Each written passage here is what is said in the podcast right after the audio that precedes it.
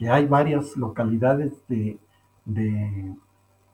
casetas o, galpones, son diferentes y para cada una se tiene que eh, establecer la modulación de alimento adecuada de acuerdo a altura, a, estirpe, altura, altura sobre el nivel del mar, a temperatura, etcétera. Muchas cuestiones, muchas que debemos de tener para poder tener éxito en nuestros programas de modulación. Bienvenidos a Avi Podcast, una línea directa con los principales referentes de la industria avícola. Avi Podcast solo es posible gracias al apoyo de empresas innovadoras que creen en la educación continua. El ANCO es ver crecer a nuestros animales con salud. Favor Animal Health Corporation. Animales saludables, alimentos saludables, un mundo saludable. Síguenos en redes sociales y Spotify para tener acceso a información de calidad, continua y de acceso gratuito.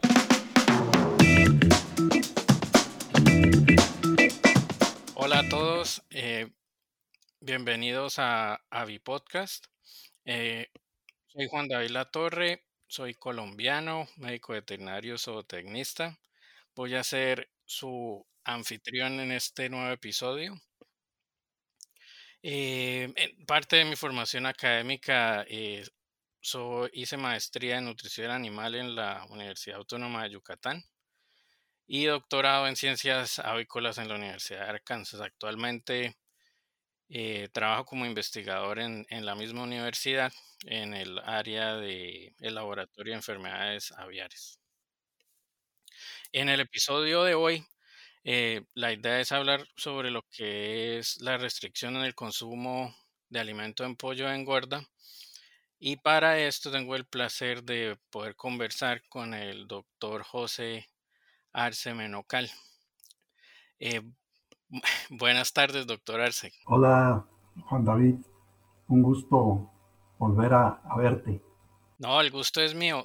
Eh, doctora, para empezar, antes de empezar de una forma formal, eh, ¿podría hablarnos un poco sobre su formación académica, sobre la experiencia que ha tenido en el sector avícola y también en el rol que tiene actualmente, por favor? ¿Cómo no, Juan David? Yo también soy médico veterinario zootecnista de la Universidad Michoacana de San Nicolás de Hidalgo. Eh, tengo estudios académicos, empezando de la licenciatura, un diplomado con el profesor Casteló en, España, después la maestría con el doctor Ernesto Ávila y el doctor López Cuello, y el doctorado también con el doctor Ávila y el doctor López Cuello. Ambos estudios de maestría y doctorado estaban enfocados o estuvieron enfocados hacia enfermedades metabólicas, concretamente el problema del síndrome acítico. Eh, formé parte también del Instituto Nacional de Investigaciones Pecuarias. Eh, fui director de investigación en, en, el estado de Michoacán eh, dentro de ese instituto y tengo 38 años eh, impartiendo la clase de eh, avicultura en la Universidad Michoacana de, San Nicolás de Hidalgo. También he trabajado muchos años también en la investigación, todo sobre pollo de engorda, en los diferentes eh, temas, principalmente nutrición manejo, que pueda estar eh, involucrada la investigación directa de muchas empresas, eh, tanto de México como del extranjero. Sí, pues realmente yo igualmente tuve el placer de poder, poder verlo impartiendo una, muchas de esas charlas en Colombia.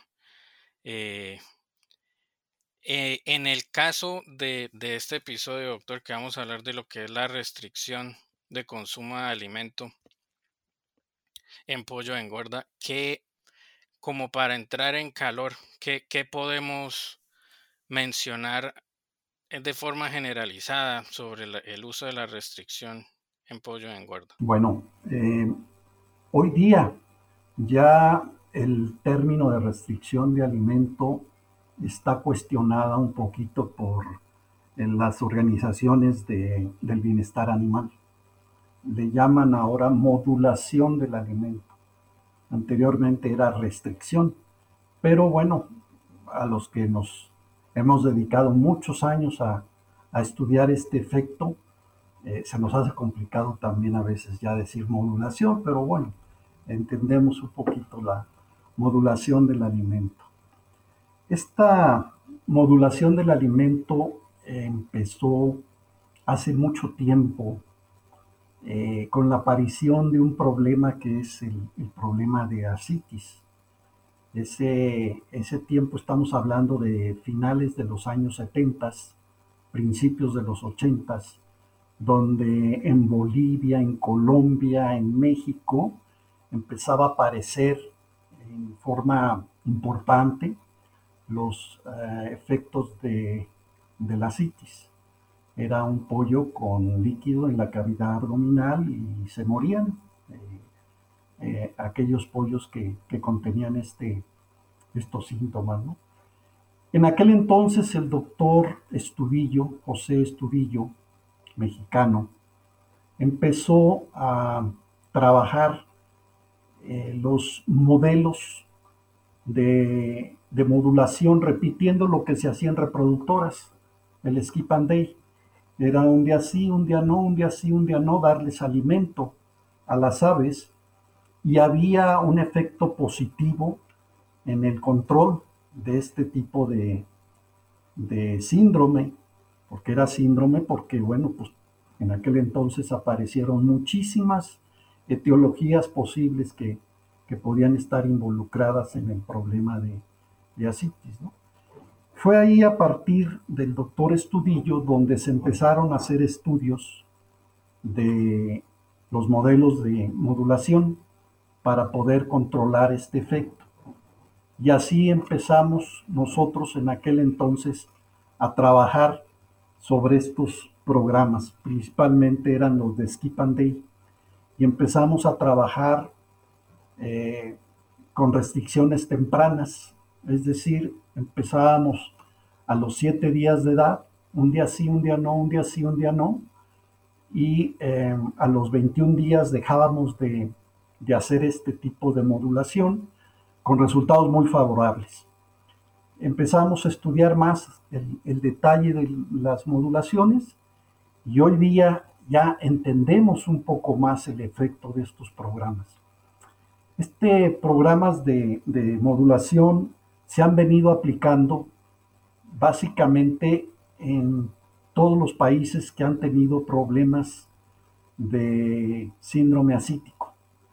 Y el detalle que yo he visto en esos países es que mucha persona o muchos avicultores abusan un poquito de estos programas de, de modulación, es decir, les restringen mucho alimento para poder solventar el problema de asitis, que ya hoy en día ya no lo ven como un problema, porque ya todo mundo de esos países aplica estos programas y tienen una mejora en conversión, tienen otros tipos de efecto eh, de, la conversión.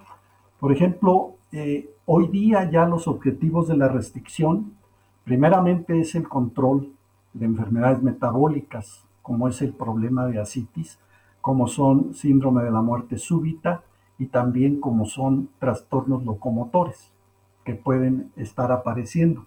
Mejora obviamente la conversión alimenticia, disminución de los problemas de locomoción, eh, disminución del costo del alimento, eh, disminución de la mortalidad general, grasa abdominal, también mejoran los, eh, las lesiones en el rastro de pollo rasgado, de, buche con alimento, intestino con alimento y en algunas ocasiones en el cual yo todavía no estoy muy convencido, es que algunos comentan que hay una mejora en la compensación del peso corporal.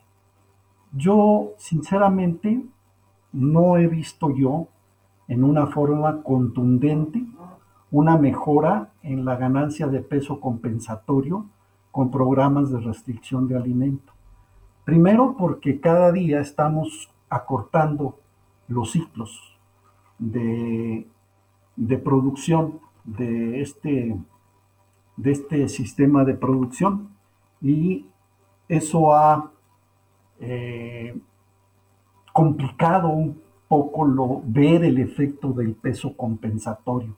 Segundo, porque los programas que se están utilizando hoy en día están prolongados, es decir, inician temprano, digamos a los 10 días de edad, 7 días de edad, pero los continúan hasta los 35, 38 días de edad, esa restricción o esa modulación de alimento, que es muy difícil ya observar en 3, 4, 5 días la ganancia de peso compensatorio. Es muy complicado ver ese tipo de, efectos. Eso es en forma general lo que te puedo decir eh, como introducción.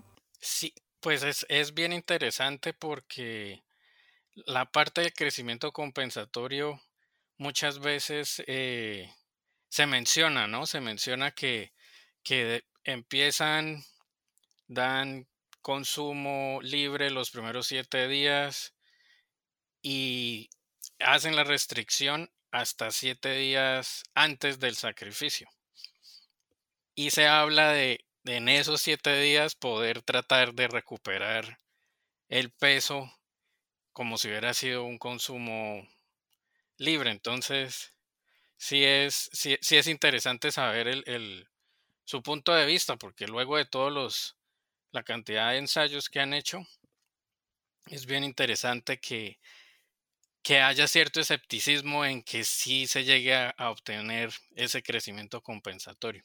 En el caso de, los esquemas de, modulación, eh, actualmente, eh, ¿cuál cree usted que es el que tiene más uso? ¿Es, es como el, las horas de acceso al alimento o la cantidad que se les provee a las aves? Bueno, antes de, contestarte esa pregunta, Juan David, te quiero decir que los programas de restricción, primero, no pueden ser una receta de cocina. Y segundo, eh, no en todos los lugares eh, se puede aplicar o se debe de aplicar.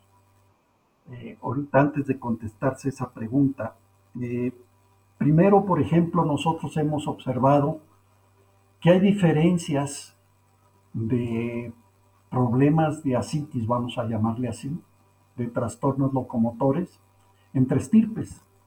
Entonces, dependiendo del estirpe que se explote, nosotros debemos de decidir qué tipo de programa de modulación de alimento hacer y cómo debemos de hacerlo.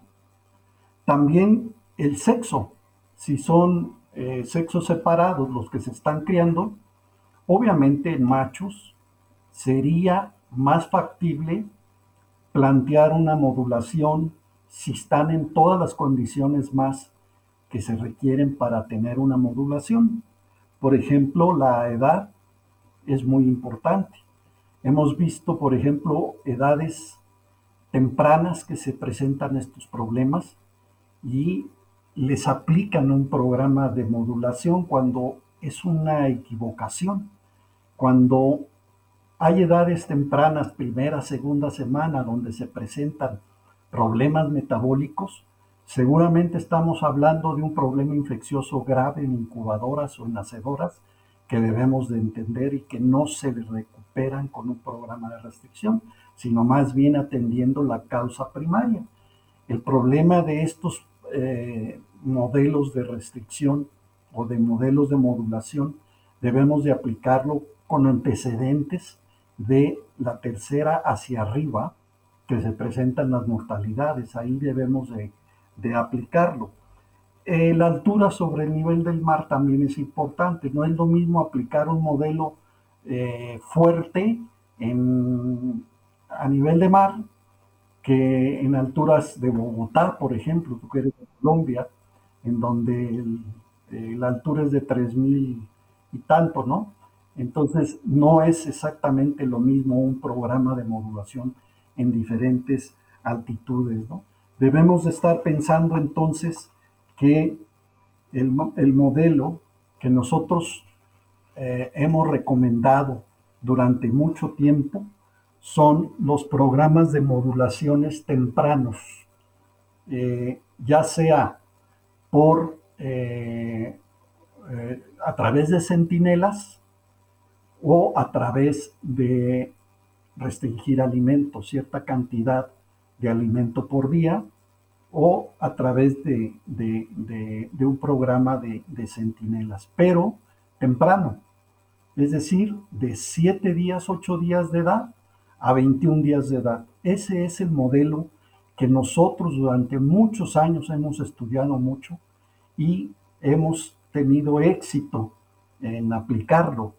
Eh, con ese programa sí podemos tener eh, un efecto importante de mortalidad hacia la baja, mejora la conversión alimenticia, no tenemos efecto de pigmentación, de, de daño de pigmentación, tenemos también mejora en los sistemas locomotores y podemos también tener un efecto económico importante en ese tipo de modelo de restricción. Ese es el modelo en el cual nosotros apostamos mucho. Te voy a explicar por qué. Si tú analizas el crecimiento del pollo actualmente, vemos, por ejemplo, que en la primera semana cuatriplica su peso de, eh, eh, del peso al nacer. Es decir, si pesa 40 gramos al nacer, la primera semana estamos esperando mínimo 140 gramos, este, 160 gramos mínimo. Hay más ya, estamos hablando de 180, 190, ¿no? Entonces un poquito más de cuatro veces. A la segunda semana estamos viendo dos veces su peso de la primera.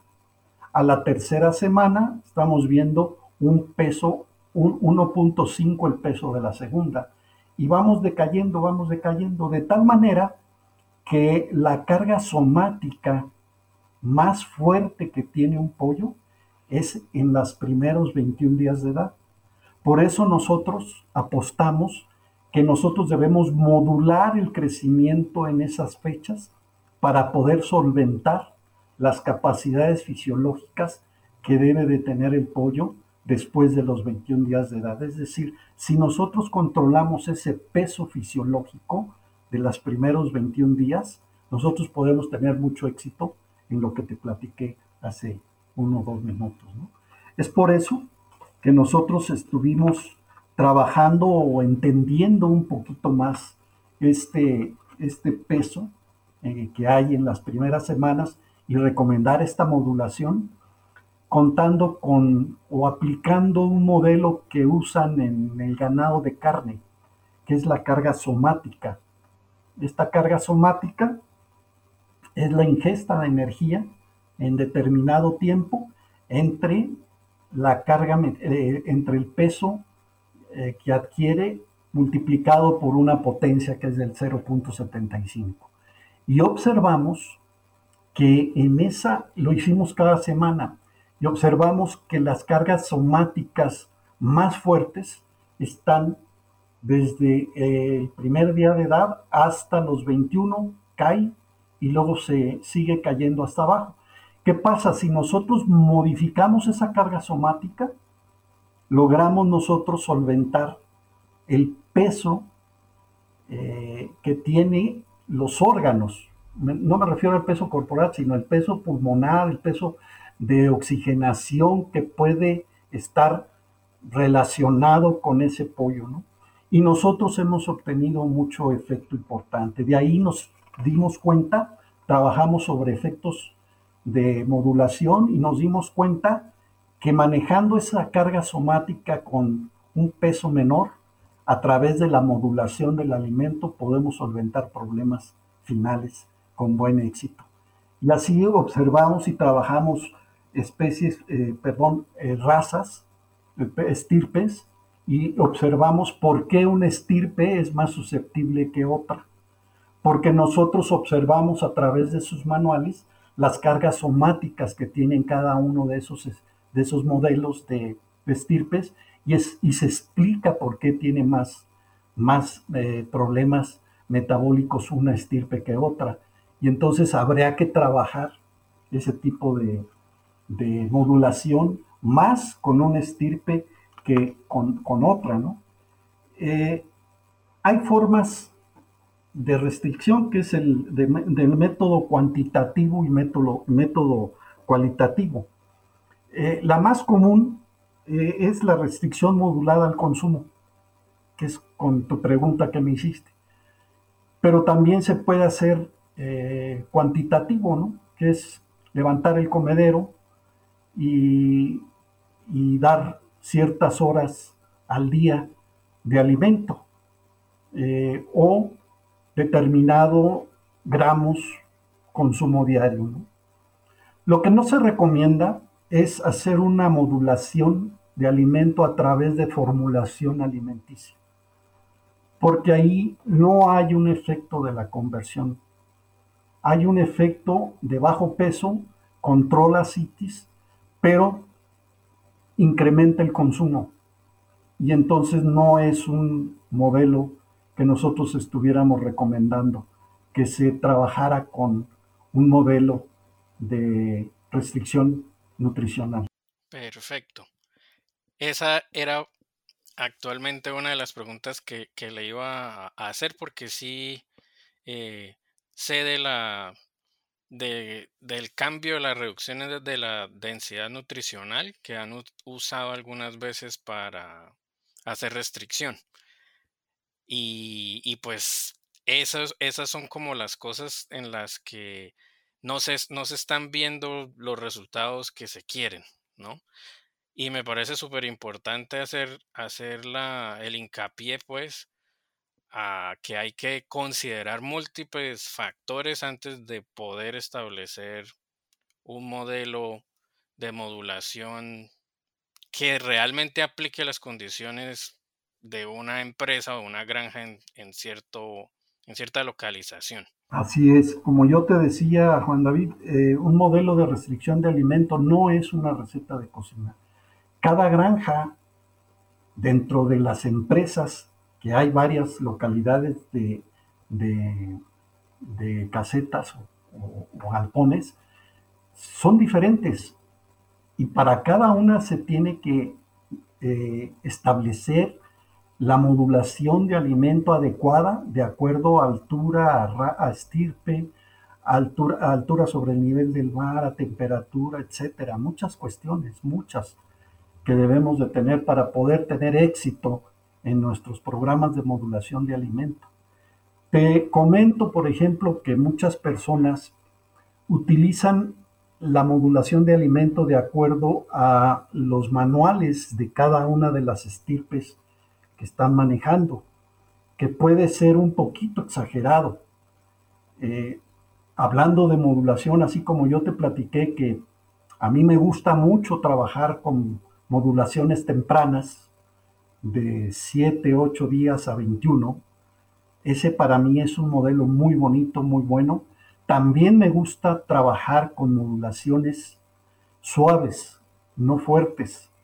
Mucha gente estamos eh, viendo que trabajan con modulaciones cuando es eh, una modulación de alimento, trabajan con 20% de modulación de acuerdo a los manuales que a mí se me hace un poco exagerado en algunos casos, porque bueno, habría que pensar dónde están, qué altura, qué estirpe, todo lo que habíamos platicado, ¿no?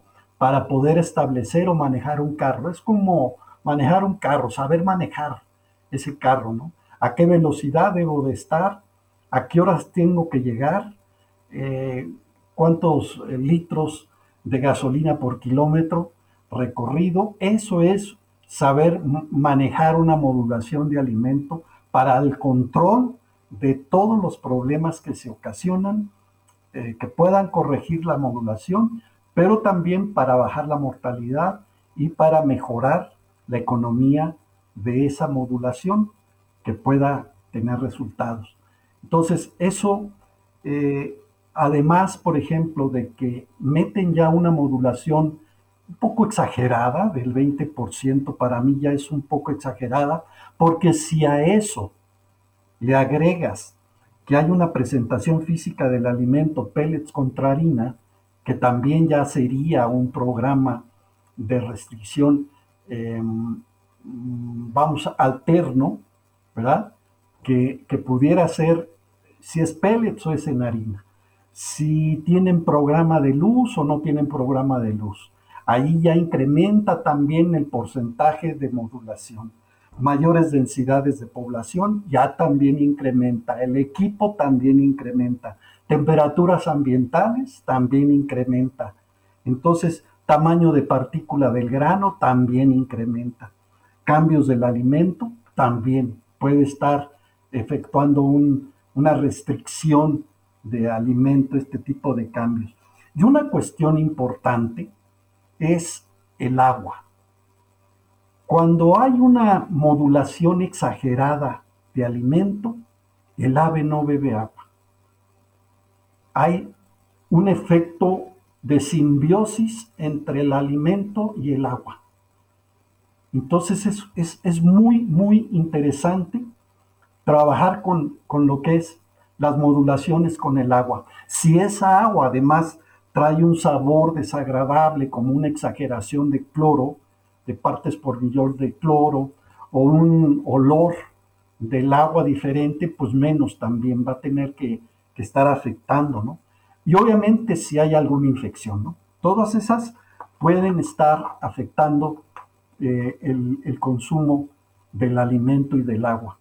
Eh, hicimos trabajos nosotros, muchos trabajos sobre la relación alimento y agua, del consumo de alimento con el consumo de agua. Y es una cosa muy interesante, mucho, muy interesante, en donde mucha gente dice que tiene cama húmeda. Y lo primero que nosotros decimos, oiga, ¿usted hace restricción? Sí, pero muy suavecita. Y entonces empiezas a indagar, ¿qué más ha dado? Programas de luz, esto, lo otro, lo otro, y entonces no es suavecita, es muy grave. ¿Qué hace un programa de, modulación grave en el, en el organismo. Lo que sucede es que disminuye el consumo de agua primero y el alimento empieza a haber una disfunción de la molleja y del buche, principalmente del buche. Y entonces el alimento entra al buche, ahí se queda cuando hay una modulación y se almacena y tiene una disfunción, de tal manera que cuando reinicia el alimento, hay una exageración de consumo de nuevo de agua. Haz de cuenta que si tú te, a ti te dicen, tú debes de tomar dos litros de agua al día, pero dejas de comer, dejas de beber. Pero cuando te dan de comer, haz de cuenta que los dos litros te los avientas en un minuto, dos minutos. Eso es lo que sucede con los programas de modulación exagerados, con los movimientos del agua. Y entonces el agua pasa directamente sin remojar el alimento que hay en el buche. Y entonces empieza a pasar directo a través del todo el tracto digestivo y empiezas a observar a la necropsias eh, sistemas digestivos llenos de agua y por eso pasan como, como un embudo directamente para el tracto intestinal. Ya hay una excreción de agua exagerada por el tubo digestivo y también por el riñón. Y por eso humedecen la cama, porque hay una exageración del alimento y una disfunción de la, del buche. Hay fotografías, tengo yo fotografías donde se demuestra claramente cómo el alimento se queda apelmazado en el buche. Y ahí es la pregunta también que muchos me hacen. ¿Cuántas horas usted recomienda eh, tener una modulación de alimento una restricción, vamos a llamarle así, para mandar las aves al rastro? Si ustedes hicieron una modulación exagerada eh, durante todo el sistema de producción, seguramente la molleja está dañada. Y entonces van a tener que tener más horas para poder vaciar esa molleja. No las ocho horas que en algunas ocasiones comentan, ¿no? Van a encontrar todavía alimento.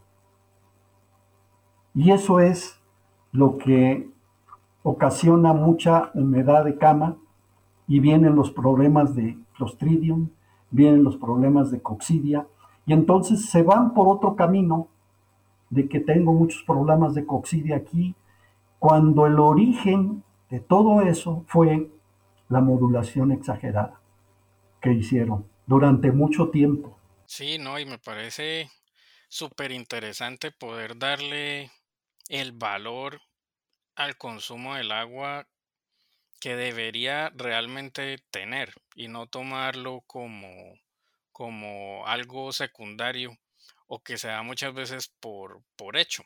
O muchas veces también se, se sigue y se piensa en la regla de, te van a consumir el doble de agua de lo, ¿sí? de lo que realmente están consumiendo de alimento y, y es algo que se tiene que monitorear, que se tiene que medir, tomar con, con seriedad, por decirlo de alguna manera. Pero, pero ese, ese doble consumo de agua lo hacen en un corto tiempo.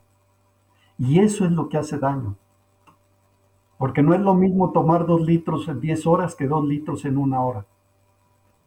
Y eso es lo que pasa con los modelos de, de, alimento exagerados. Sí, sí, tiene, tiene mucha lógica. Después también lo que usted estaba comentando, después empiezan a ver esos problemas de camas húmedas y la relación va a ser inmediatamente, tengo un problema gastrointestinal, probablemente coccidia o, alguna otra patología. Alimento, alimento, este, le están poniendo, eh, no sé, micotoxinas, sodio, este, no sé, pero le echan la culpa al alimento, ¿no? Bueno, de alguna manera, menos, menos al manejo que se le está dando a la modulación de alimentos, que es exagerada. Definitivamente, eso sí, se tiene que, se tiene que monitorear. Ese es el, punto principal. Se tiene que monitorear todo lo que es un entorno, ¿no? El entorno de, de, voy a hacer una modulación, hay que hacerlo ajustado a sus condiciones, pero también estudiando todo el entorno, ¿no? No es una receta de cocina. Tenemos que saber cómo, cuándo y qué hacer. Doctor, y volviendo un poquito al tema de la restricción de alimento, es, eh, es como en parte curiosidad. En los últimos años, pues eh, la parte de la modulación se ha hecho, como usted menciona, desde los ochentas. Y con el cambio que ha existido también en las líneas genéticas durante ese mismo tiempo, usted ha visto eh, que el problema se ha incrementado por la, el crecimiento más acelerado de las aves o, se ha mantenido igual? ¿Qué, cuál, ¿Cuál es su percepción en, en estos últimos años? ¿Qué ha pasado con el síndrome ascítico, por ejemplo? En, un principio, pues todos estábamos espantados, ¿no? A mí me tocó también toda esa época, pues estábamos espantados porque sí era un moridero terrible, ¿no? Y pues no, se sabía qué era, de cierta manera. Con el tiempo se ha visto eh, disminuido la, la mortalidad pero no es que se ha trabajado eficientemente para disminuirlo. Nosotros hace dos años, un año y medio, en la granja experimental, lo que hicimos fue, eh, vamos a hacer un trabajo de investigación con todas las condicionantes para ver si se presenta o no se presenta el problema del de, síndrome asítico, ¿no? ¿Qué hicimos? Bueno, contratamos a un pollito de la estirpe que nosotros consideramos que es más susceptible. Lo consideramos, eh, lo adquirimos macho, puro macho. Trabajamos las temperaturas un poco más frías en las primeras semanas. Metimos alimento peletizado con un nivel de energía dentro de lo estándar de las de la, de la manual de estirpe y con un programa de luz, un programa de luz natural. Muérase hasta donde se muera. Hace un año, un año y medio. Al final obtuvimos a los 42 días el 33% de mortalidad por así, que nosotros estamos convencidos de que ha disminuido por los programas de alimentación modulada que han realizado todos los productores. Pero si no, van a volver a tener problemas. Nosotros lo, trabajamos ese, ese, ese programa hace un año y medio y nos convencimos de que todavía está ahí. Existe el problema y la modulación es una práctica que es la que va a ayudar a evitar pérdidas económicas significativas entonces. Así es. No me parece. Bueno, y, y, una pregunta relacionada, por ejemplo, usted menciona la, la la modulación temprana. Entonces, 7 a 21 días. Eh, en los ensayos o en, la, o en la práctica que han hecho, ¿han visto algún efecto en lo que es la calidad de las, de las canales, de la carne, la presentación de esas miopatías disminuye? Eh, ¿Cómo qué nos puede contar al respecto? Sí, donde nosotros estamos que es eh, una localidad a 1940 metros sobre el nivel del mar. Precisamente hemos estado trabajando sobre calidad de la carne y neopatías con estos, eh, las modulaciones de, de alimento en diferentes porcentajes para poder tratar de replicar esto. Desafortunadamente nosotros no hemos logrado eh, replicar estas eh, miopatías que, que, nosotros estamos observando en otros lados. ¿no? Eh, no podemos concluir hasta ahorita, hemos tratado de replicar a este nivel, a estas alturas, con diferentes condiciones y no hemos podido replicar este tipo de efectos. Eh, hemos hecho modulaciones, Hemos hecho cambios alimenticios con algunos ingredientes. Eh, no hemos podido. Lo que sí hemos logrado es que eh, con, las modulaciones suaves al principio, sí se tienen rendimientos interesantes de, la canal. Y obviamente eh, la grasa. Esa, esa, era lo que le iba a preguntar, más o menos pensando en el porcentaje de grasa en la canal. Ok. Y, se, ha, logrado. Bueno, y, si vamos a, hablar, por ejemplo, ya pensando en, en, la, en la práctica en diferentes países, eh, con, el, con, con relacionada a la modulación o, o, nuevas prácticas que se puedan implementar para, por ejemplo, controlar el, el, el síndrome acítico. ¿Qué cosas puede usted pensar que podrían ser interesantes en poder en poder practicar, en poder utilizar, implementar, eh, en este caso para, para diferentes países, no solo México o Estados Unidos. Hay, hay, varias, ah, varios temas que podemos eh, trabajar sobre eso. Eh, uno de los principales yo creo que es calidad de pollito. Eso es importante para poder arrancar.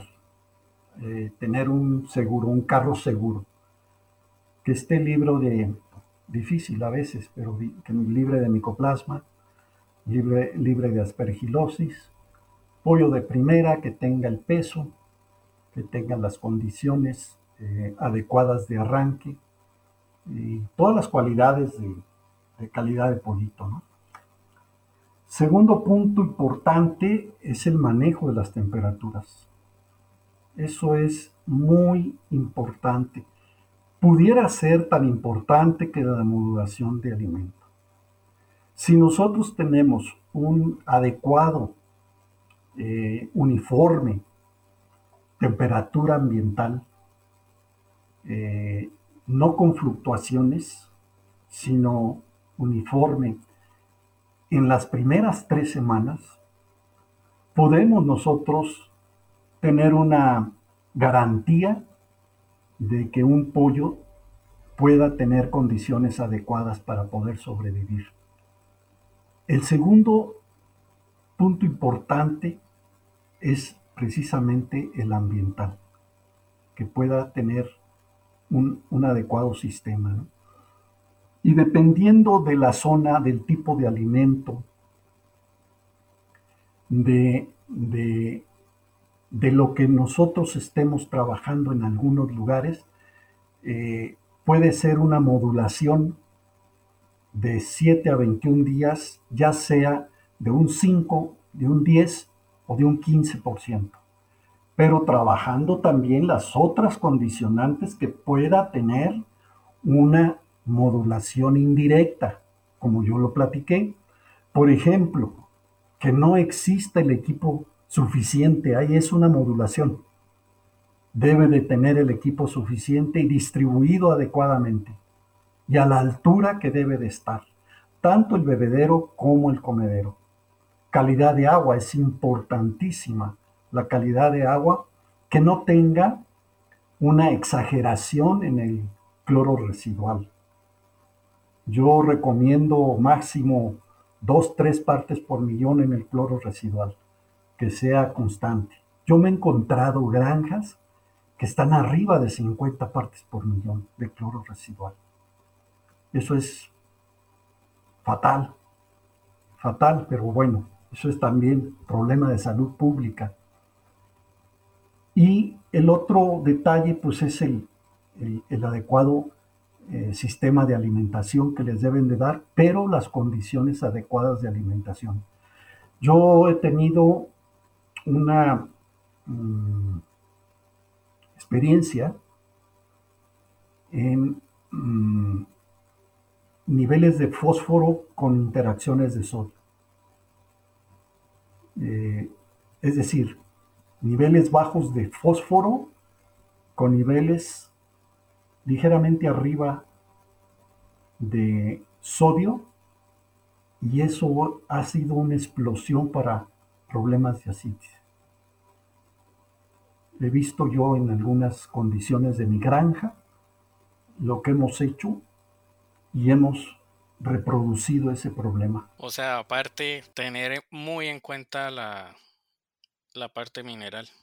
No solo el alimento, pero el agua también. Así es. Como ves, Juan David, el problema es multifacético. Hay que entender todo, hay que saber de todo para poder entender un poquito más este problema y poderlo controlar adecuadamente. Sí, un problema multifactorial entonces. Así es. Bueno, doctor, me gustaría eh, entonces tener como un espacio para hablar de tres a cinco recomendaciones ya finales relacionadas a, al tema, por ejemplo, para personas que estén eh, a cargo de tomar decisiones y que puedan solventar o evitar problemas relacionados a, a la CITIS o que tengan influencia en el, en el programa de modulación que se puede, que se puede ejecutar.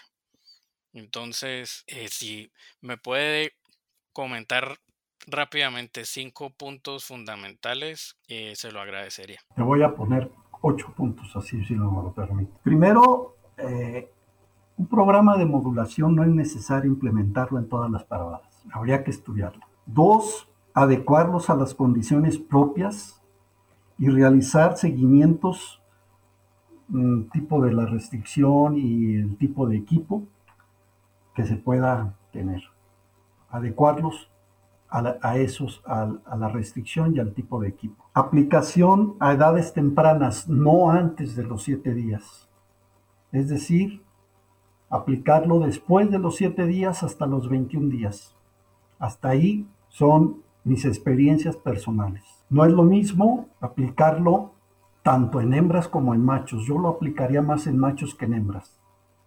A veces las hembras no necesitan un programa de restricción, sobre todo si están en altura sobre 1500 metros sobre el nivel del mar hacia abajo. Hay que, hay que utilizar centinelas para poder definir el porcentaje de modulación adecuado y propio de donde se está aplicando el programa.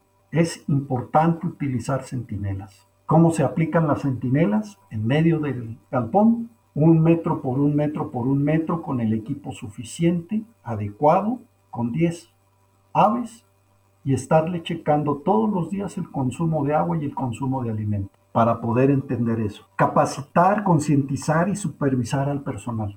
Eso es bien importante. La capacitación no es llegar y recetar y vámonos, ya me voy, no, es capacitarlo, supervisarlo y recapacitarlo para que entienda un poquito.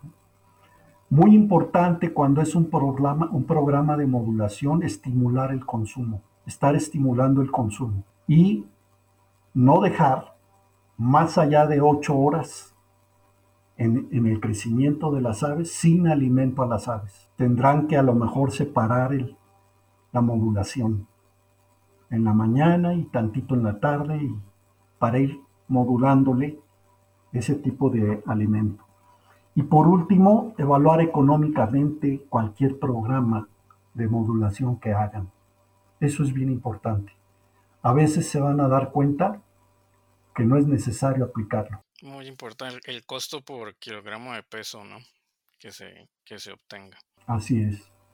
No, doctor, pues muchísimas gracias por todos, por esos tips al final que se me hacen a mí cruciales. En el caso de, una sección que, se está implementando en el, en el Podcast, que es de nominación.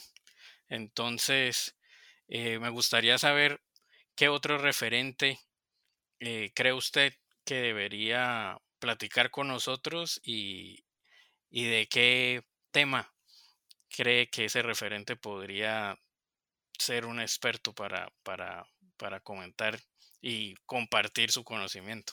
Yo últimamente he estado trabajando un poco con la doctora eh, Gabriela Gómez. Ella trabaja en la UNAM, eh, es secretaria mm, de posgrado, directora de posgrado de la UNAM, de la Facultad de Medicina Veterinaria y Zootecnia. Este, y su especialidad es trabajar inmunología. Es muy importante para mí. No, perfecto. Así podemos contactarla y platicar con ella desafíos inmunológicos que en este momento son bien importantes también. Así es, así es. Pues antes que nada, pues darle las gracias por su tiempo. Eh, ha sido un placer hablar, hablar con usted y, y, que comparta conmigo y con pues toda la, la gente que nos está escuchando, que nos va a ver, pues los puntos de vista y las ventajas y desventajas de, de, tener en cuenta lo importante del agua y de la modulación del alimento. Sí, para mí fue un placer volverte a ver. No, mucho gusto. Y espero, y espero que nos volvamos a ver nuevamente. Me daría mucho gusto. Bueno, doctor, hasta luego. Gracias. Si te gustó este episodio, no dejes de compartirlo con otros profesionales para que más personas puedan tener acceso a la palabra de los principales referentes de la industria avícola.